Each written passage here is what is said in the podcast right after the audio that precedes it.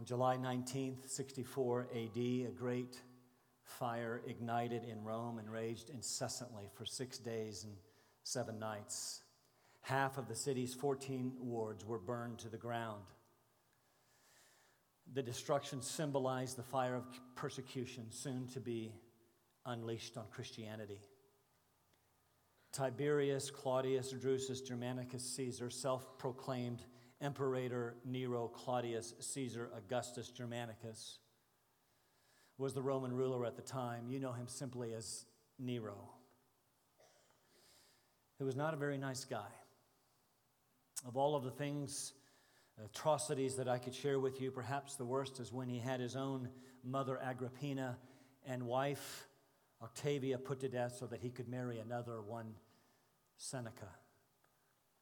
When the fire broke out, Nero was in his nearby birthplace, Antium, but he hurried back to Rome, enjoyed the sight f- from his window, singing the burning of Troy with his guitar. There are those who have suggested that Nero was certifiably pathologically insane. Soon, well founded rumors were circul- circulated that Nero himself had ordered the destruction. In fact, the rumors were begun by several caught deliberately starting the fires. Uh, the emperor made several unsuccessful attempts to remove the suspicion. Uh, he, he was in a bind and he needed a scapegoat, someone else on whom he could blame the catastrophe. He succeeded by himself spreading false rumors that a sect known as Christians had started the fires. He issued a decree that Christianity was henceforth religio illicita, an illegal religion, and that Christians were to be arrested and punished. During the savage persecutions that followed, many Christians perished throughout the empire. Listen to what one historian wrote about this event Cornelius Tacitus, who lived from 55 to 120 AD. He lived during this time. It's a rather lengthy quote, but I think it paints a picture of what we are preparing to study. This Tacitus, by the way, was not a Christian. In fact, he despised Christianity. But neither these religious ceremonies nor the liberal donations of the prince, that is Nero, could efface from the minds of men the prevailing opinion that Rome was set on fire by his own orders. The infamy of that horrible transaction still adhered to him. In order, if it were possible, to remove the imputation, he, dis- he determined to transfer the guilt to others. For this purpose, he punished with exquisite torture a, a race of men detested for their evil practices by vulgar appellation commonly called Christians. Now, the name was derived from Christ, who in the reign of Tiberius suffered under Pontius Pilate, the procurator of Judea. By that event, the sect of which he was the founder received a blow which, for a time, checked the growth of a dangerous superstition, but it revived soon after and spread with recruited vigor, uh, not only in Judea, the soil that gave it birth, but even in the city of Rome, that common sink into which everything infamous and abominable flows like a torrent from all quarters of the world. Nero proceeded with his usual artifice. He found a set of profligate and abandoned wretches who were induced to confess themselves guilty, and on the evidence of such men, a number of Christians were convicted, not indeed upon clear evidence of their having set the city on fire, but rather on account of their sullen hatred of the whole Roman race. They were put to death with exquisite cruelty. To their suffering, Nero added mockery and derision. Some were covered with skins of wild beasts and left to be devoured by dogs. Others were nailed to the cross. Numbers were burnt alive, and, and many covered with inflammable matter were, were lighted up when the day declined to serve as torches during the night, and that I might add alive. For the convenience of seeing this tragic spectacle, the emperor lent his own gardens. They became known as his garden parties. He added the sport of the circus and assisted in person, sometimes driving a curricle or his chariot, and occasionally mixed with the rabble in his coachman's dress. At length, the cruelty of these proceedings filled every breast with compassion. Humanity relented in favor of the Christians. The manners of that people were no doubt of a pernicious tendency, and their crimes called for the hand of justice, but it was evident that they fell a sacrifice, not for the public good, but to glut the rage and cruelty of one man only. And so perhaps it should not come as a surprise to us when we see Christians uh, in orange marched down a, a beach and, and, and made to kneel. Most historians place the beginning of the persecutions around October of 64 AD. Early historical tradition suggests that at this time the Apostle Paul was uh, on his fourth missionary journey to the far reaches of the Roman Empire. It is true, the book of Acts uh, only records three missionary journeys, but again, with somewhat reliable historical record, it is presumed that Paul was released from prison at the end of Acts and, and went to, to Spain, where he always wanted to go to, to take the gospel. When he returned in the spring of 66 AD, the persecutions were at their savage heights. The, the, the apostle was perhaps the most well known leader of this, this sect called Christianity, and so he was soon arrested and imprisoned. And it was during this final imprisonment that Paul wrote his last letter, addressed to Timothy, his beloved son in the faith. It, it, becomes this swan song, his valedictory address, his final moving words as he faced a certain death. For, for, this reason, it is the most personal of his letters. With every word, you can almost feel his very heartbeat. Calvin suggests that he, that he actually wrote it with his own blood. You can feel the emotion of the aged apostle as he dictates the, these final words to the only companion that w- remained with him, uh, the physician Luke. Uh, now, again, this was not Paul's first imprisonment. He was quite uh, used to suffering for the cause of Christ.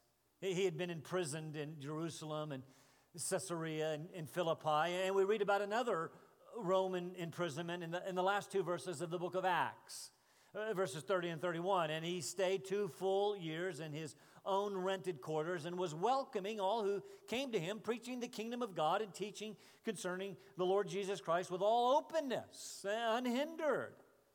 It was during that time that he wrote uh, the group of four letters that we call the prison epistles Ephesians, Galatians, um, Colossians, and, and, and Philemon. But, but, but this imprisonment in 2 Timothy, well, it was different. You see, in Acts 28, we see that he was chained under house arrest, but he maintained a certain degree of, of freedom. In this imprisonment, he's confined with virtually no freedom. In his first imprisonment, he was Uh, um, uh, allowed visits from friends and co-workers who came apparently a, lot. And yet when he wrote Second timothy he is he's been deserted and he's very much alone. And uh, last in the, the, the acts imprisonment he, he expected release. I mean you can see that in those prison epistles right? And he writes to the philippians and says to part be, be with christ is better by far but i'm convinced that i'll remain because it's better for you. And then when he wrote Philemon, he told him, I want you to prepare a place for me so when I come to visit. In this imprisonment, he knew that he would not be released. Death was imminent. So scholars suggest that after he was released from prison in Acts, after two years of house arrest, he, he went on that fourth missionary journey. As he, as he traveled, he left Titus and Crete and and he left Timothy in, in Ephesus before he himself traveled on to Macedonia, from whence he wrote uh, the pastoral epistles of First uh, Timothy and, and Titus, before himself setting sail for Spain. By the way, if you've been here, most of you know that we are going through Paul's uh, letters in the order that he wrote them. We just finished First Timothy, and so next would be Titus, but it's so similar to First Timothy that I'm going to save it for a little bit later. So, so here we are this morning in, in 2 Timothy, his, his 13th and final letter. If you read 2 Timothy chapter 4, you will see that apparently soon after his arrest, he was brought to trial. He successfully defended himself without lawyers, without witnesses, without friends. He's alone. Rather than being released, he was returned to prison. Tradition tells us that it was likely the Mamertine prison, which was really just a dungeon, had bare walls, no windows, just a hole in the roof where meager supplies of food and water would have been lowered down to him. A river flowed underneath the prison floor, making it very cold and very damp, especially in winter. It was during this time, under these conditions, that he wrote uh, 2 Timothy, probably in the fall of 66 AD, since it appears that another nasty Roman winter was coming. We just read the first two verses of the letter. Uh, we'll look at them briefly this morning. They form the introduction to the letter of the salutation. As is custom of the day, he identifies himself first as the writer. Can, can you imagine, as all of this is unfolding, as the drama rightly depicted Timothy's emotions, shy Timothy, shaken to the very root of his faith, Christianity on the verge of extinction annihilation when he receives this scroll with trembling hands, perhaps recognizing uh, the seal of Paul as he unrolls the parchment. The first words to meet his eyes are Paulos Apostolos Christos Jesu. Paul, an apostle of Christ Jesus. Imagine the excitement and the encouragement from just those first few words. Paul the, the, the one who had introduced him to Christ and, and revolutionized his whole life, indeed, his eternity. Paul, his father in the faith, who, whom his soul yearned uh, to see in these very desperate times of trouble. Paul, an apostle of Christ. Paul says three things about himself. First, that he was an apostle of Christ Jesus. Now, we must ask the question why would he call himself an apostle? Why would he use this title when writing uh, to such a close personal friend, his son in the faith? Because he's passing the torch. He's languishing in prison. Gospel is under attack. Timothy, as an apostle, I am charging you I need you to guard the gospel, chapter one. I need you to suffer for the gospel, chapter two. I need you to continue in the gospel, chapter three. And I need you to preach the gospel, chapter four. Because, Timothy, I am done. I'm, I'm finished. I'm not getting out this time. It's an amazing statement. Facing imminent death, the executioner could perhaps come by at any moment, lead him to the Ostian Way, to this blood stained stone where uh, the axe would be raised and then lowered to end his life. And, and yet he was still an apostle of Christ Jesus. He, he knew that he would never make another missionary journey, that he would never plant another church, that he would never visit another church produced by the fruit of his labor, that he would likely never write another letter. And, and, and yet, he was still an apostle, a sent one of his Lord and Savior, still the property of his sender. He, even at the end of his life, he could not forget the work to which God had called him. Uh, so, also for us, I would say. We never reach a place of retirement from the work to which God has called us. Yes, there may be times that we are weary. There may be times that we need some rest, uh, some times of respite. But we are always to we are always the property of the one who purchased us with his own blood. There will always be work to be done, even in the shadow of the gallows of death. The ministry of the gospel never ends. Notice, secondly, he was an apostle by the will of God. Paul was acutely aware. There was a deep consciousness of God's purpose for his life, acutely aware of God's call on his life that began way back on this road to Damascus in Acts chapter 9. And when, when, when God told Ananias of Paul, he is a chosen instrument of mine to bear my name before Gentiles and kings and the sons of Israel, for I will I will show him how much he must suffer for my name's sake. And he did suffer. And now he's going to die. And yet he knew, even in this, he was, he was in God's will. Have you ever wondered when things got a, a little shaky, maybe a little rough? Maybe I'm, maybe I'm out of God's will. I'm going to suggest to you that it might be that you are suffering precisely because you are in the middle of God's will. Every once in a while, someone will say that the safest place to be is in the center of, of God's will. That's not really true. Ask Paul. It's not a safe place. It's the best place, but it's not it's not a safe place. You see, he never promised that the Christian life would be easy. In fact, he promised the opposite. We're going to see that in 2 Timothy. And so when the going gets challenging, perhaps the question we should be asking is not whether or not we are in God's will, but what would God have us learn? And how might I glorify God in the midst of these challenges? Third thing we see is this apostleship was according to the promise of according to the promise of life in Christ Jesus. That, can you believe he would write that right now? The shadows of death were surrounding him in a very dark prison cell. And yet he speaks of the promise of life. How could he do that? Because he knew that before his head hit the Ostian way, that he would be present with his Lord. He would depart and be with Christ, which is better by far. We saying, for me to live is Christ, the next line, and to, to die is gain.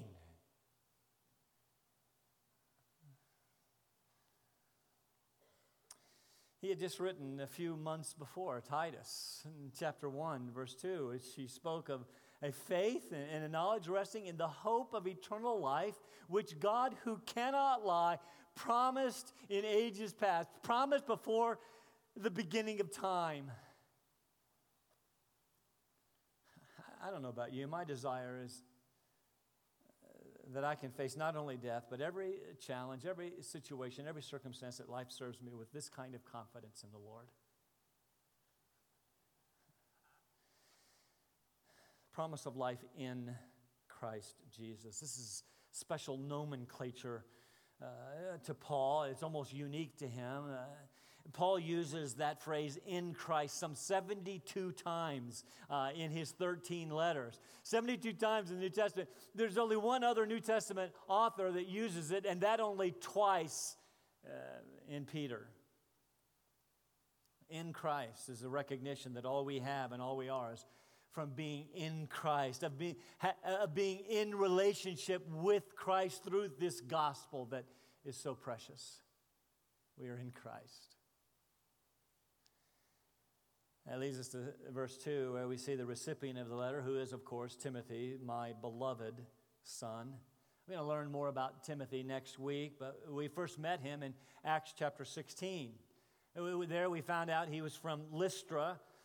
It likely came to faith in Christ during Paul's first missionary journey as he came through town. When Paul traveled through Lystra during the second journey, Timothy was so well spoken of by the uh, others that Paul took Timothy with him. He, made him a, a partner with him in these missionary journeys. Timothy is mentioned in 10 10 of Paul's 13 letters. He's his constant companion with him on that second and third missionary journey. He's with Paul likely during that, that, that, journey to Rome that ended in shipwreck. We know that he's with Paul during that first imprisonment. He's mentioned as a co author in several of the letters to include the prison epistles. He was also Paul's emissary, appointed emissary to a number of churches, to include Thessalonica and, and Corinth and Philippi and, well, Ephesus. And it's likely he's still in Ephesus, acting as a pastor or perhaps an apostolic emissary, setting things in order there in the church. We, we know he's still there from some clues that appear in, in, in 2 Timothy. Uh, for example, we see that he's told to greet the household of Onesiphorus who we know to be from Ephesus. Paul warns Timothy about Alexander and Hymenaeus that we met in, in 1 Timothy chapter 1, who seem to still be hanging around there. He, he talks about sending Tychicus to Ephesus, likely bearing this particular letter and serving as uh, perhaps Timothy's replacement, so Timothy could come to Paul. 1 Timothy chapter 1 is very interesting. Paul calls Timothy his true son. In the faith. Philippians 2 says, But you know of his proven worth that he served with me in the furtherance of the gospel like a child serving with his father. Paul, Paul saw Timothy as his son uh, in the faith. Most got me to thinking about this. Most fathers want to see their sons grow up to be something, do something with your life. With daughters, it's a little different. Not trying to be sexist here, but for most of us, daughters can live at home their whole lives. In fact, most fathers would prefer that they would. But with sons, once they're done with school, take special note, Andy, it's kick them out or make them pay rent.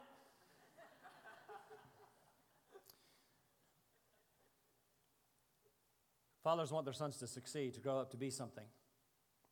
Listen to fathers at work, around the water cooler, their sons are always the fastest runners, best basketball players, best halfbacks. it is a little humorous when it comes to sons. Fathers aren't usually talking about the grades. Uh, but we should, like Paul, like Paul, desire that they grow up to be not necessarily sports superstars, not necessarily financially or professionally successful, but spiritually successful. It should be our desire for our kids, not just our sons, by the way, sons and daughters. It should be our desire that they become true children in the faith. Which begs the question how much time do we spend preparing them for the secular world as compared to preparing them for the spiritual world that lasts not only in this life, but the life to come?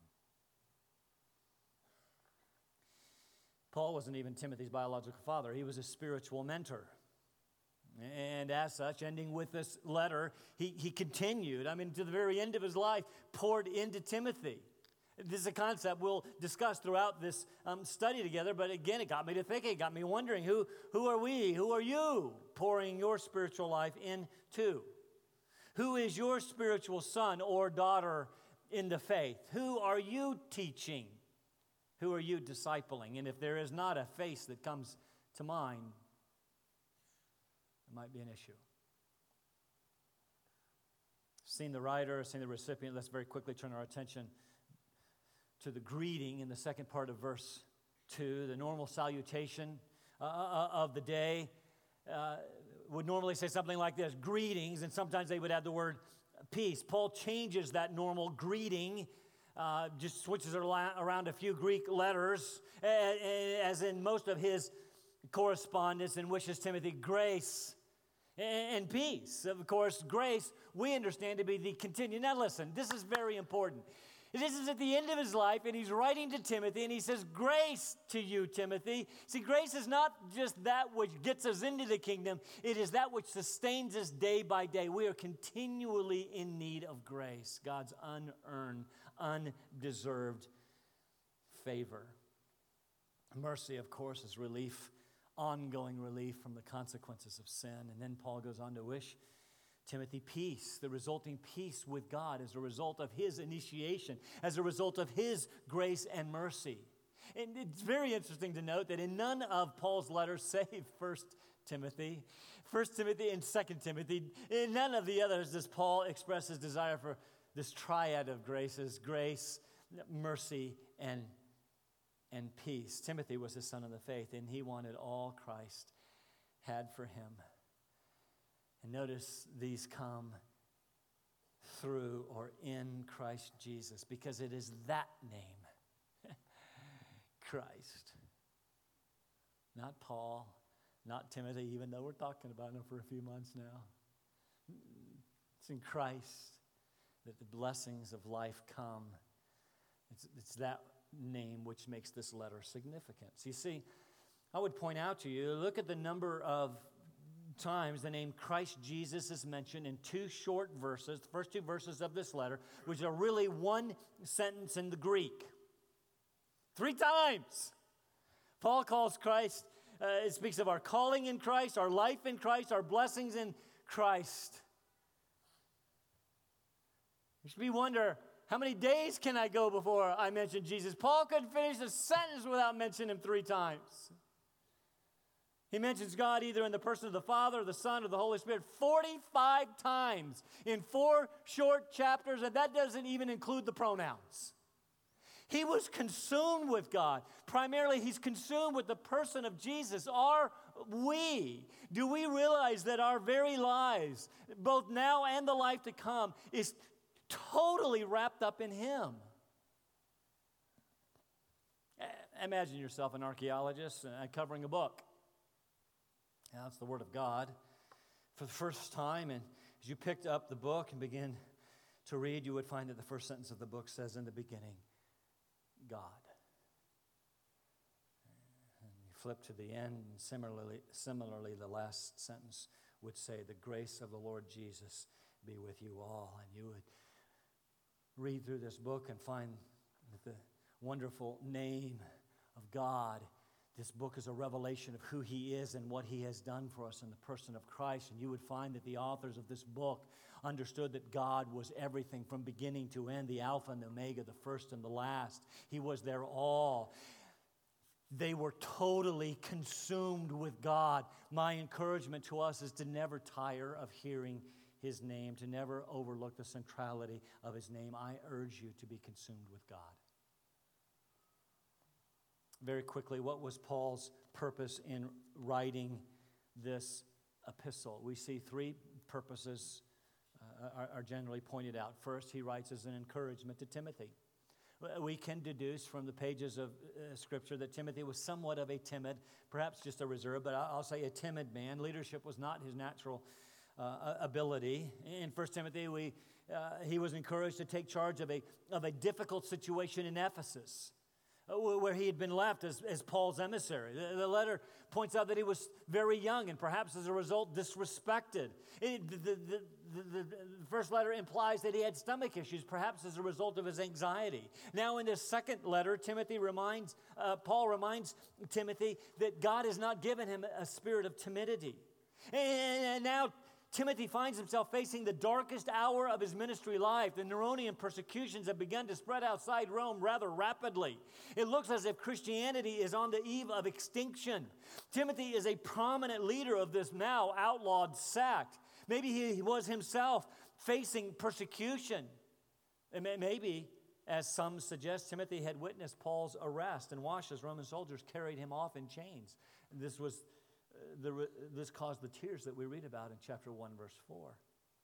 Think of this very special relationship that they shared as a father to a son, a completely different character. They, they, they were therefore drawn to each other. Well, on the one side, you have Paul, who epitomized strength and, and purpose and even genius, and then there's Timothy, who, well, he's devoted to Paul, quite shy, and some suggest sensitive, anxious in the, in, in the face of difficulty, naturally clinging to Paul. They had the deepest of relationships, friendships in Christ, as he had made them one with that special bond that, leak, that links the evangelizer with the evangelized. And now, now, Timothy stands alone, awfully exposed. He may well have been shaken to the very root of his faith perhaps not unlike some of you, facing challenges in life that have caused you to cry out, Where is, where is God in all this?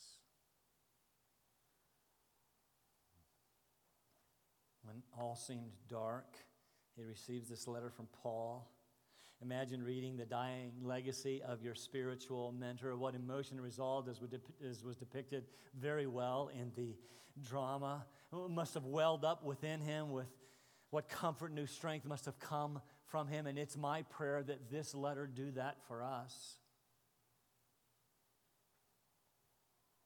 Paul wrote to encourage Timothy in view of these appalling conditions, conditions which become increasingly more difficult in our day.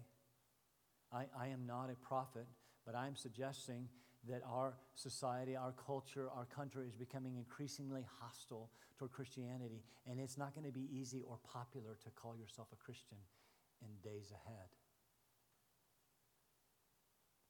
And Paul will remind us that those who, who call themselves Christians should expect persecution.